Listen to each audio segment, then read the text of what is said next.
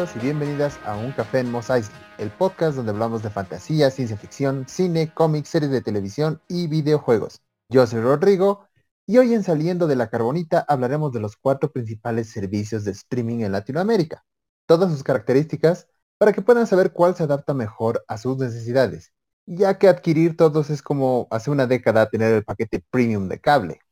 Empecemos con el más conocido, tanto que se volvió un verbo, Netflix. Fundada en 1997 como una empresa que vendía y alquilaba DVDs, como Blockbuster. Luego, en 2007, entró al mundo del streaming, pasando a la creación de contenido original en 2012 como productora, saliendo el 2013 su primer proyecto, House of Cards. Actualmente cuenta con aproximadamente 126 series y películas originales, además de 209 millones de suscriptores a nivel global, estando disponible en todos los países, salvo en China, Siria, Norcorea y Crimea. A la fecha permite reproducción en cuatro dispositivos simultáneamente y contenido en 4K, además de que permite a los usuarios calificar las series y películas para que el algoritmo pueda predecir de mejor manera qué puede disfrutar el usuario, además de que tiene trailers de su contenido. Tiene planeado sacar videojuegos bajo su sistema de streaming desde el 2022. Es la plataforma más completa y la que tiene un mayor catálogo a la fecha. Por otra parte, Amazon Prime Video distribuye series de televisión producidas o licenciadas de Amazon, además de ofrecer diversidad de características adicionales, como el envío de paquetes Prime o el servicio de canales adicionales como HBO y Showtime. Se fundó el 2006 en Estados Unidos y recién se desplegó a nivel mundial el 2016, excepto en China, Cuba, Irán, Norcorea, Siria y las Islas Mainland. A la fecha cuenta con 200 millones de suscriptores permite la reproducción en tres dispositivos simultáneamente y con contenido 4K, además de ofrecer un mini X-Rays, donde al pausar en una escena del contenido salen los actores que salen en dicha escena y la música que puede estar sonando al momento de pausar. Recientemente compró MGM, adquiriendo todo su catálogo como las películas de James Bond. Esta compra contenía aproximadamente 4.000 películas y 17.000 programas de televisión.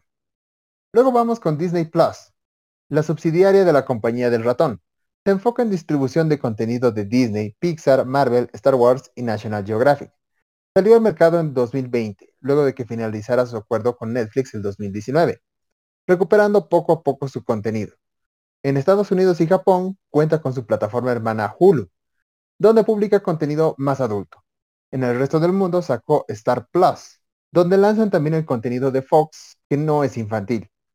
A la fecha tiene 103 millones de suscriptores, a pesar de los problemas que tuvo cuando salió, como que su catálogo de series estaba incompleto, cambio en el aspect radio y el desorden en varios capítulos de las series.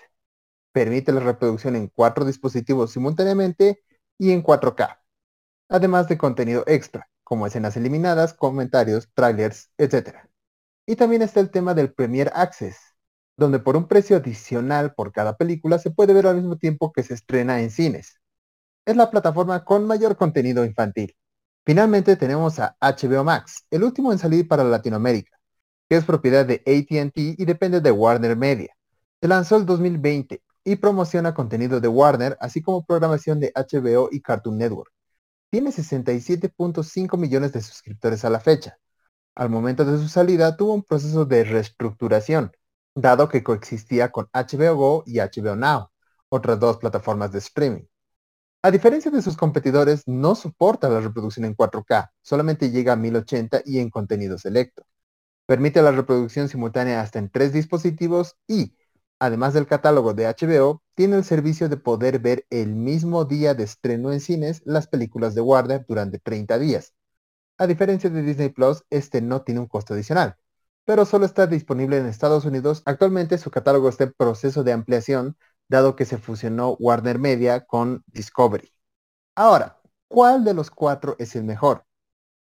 Bueno, depende de lo que se busque. El contenido de HBO es muy bueno. Disney tiene un conglomerado de productos como Marvel y Star Wars y los está explotando con series. Prime Video tiene muchas series y películas no disponibles en otros servicios, pero Netflix sigue siendo la más completa de todas. No olviden que el contenido de cada plataforma varía con el tiempo, porque expiran las licencias, por lo que quitando el contenido original, en el caso de Netflix y Amazon, y el contenido de sus empresas madre, en el caso de HBO y Disney, todo lo demás es temporal. No listé precios porque varían de país a país, aunque Netflix suele ser el más caro en cada región. Con esto espero que ya puedan tomar una decisión sobre cuál es la mejor plataforma de streaming que se adapte a ustedes. No se olviden seguir al podcast porque subimos tres episodios nuevos cada semana. Además que tenemos una página de Facebook donde hay noticias, memes y también está el link para nuestra comunidad en Telegram, donde pueden conversar sobre temas presentados, pedir nuevos, recomendar series, películas o videojuegos con toda la comunidad. Los esperamos.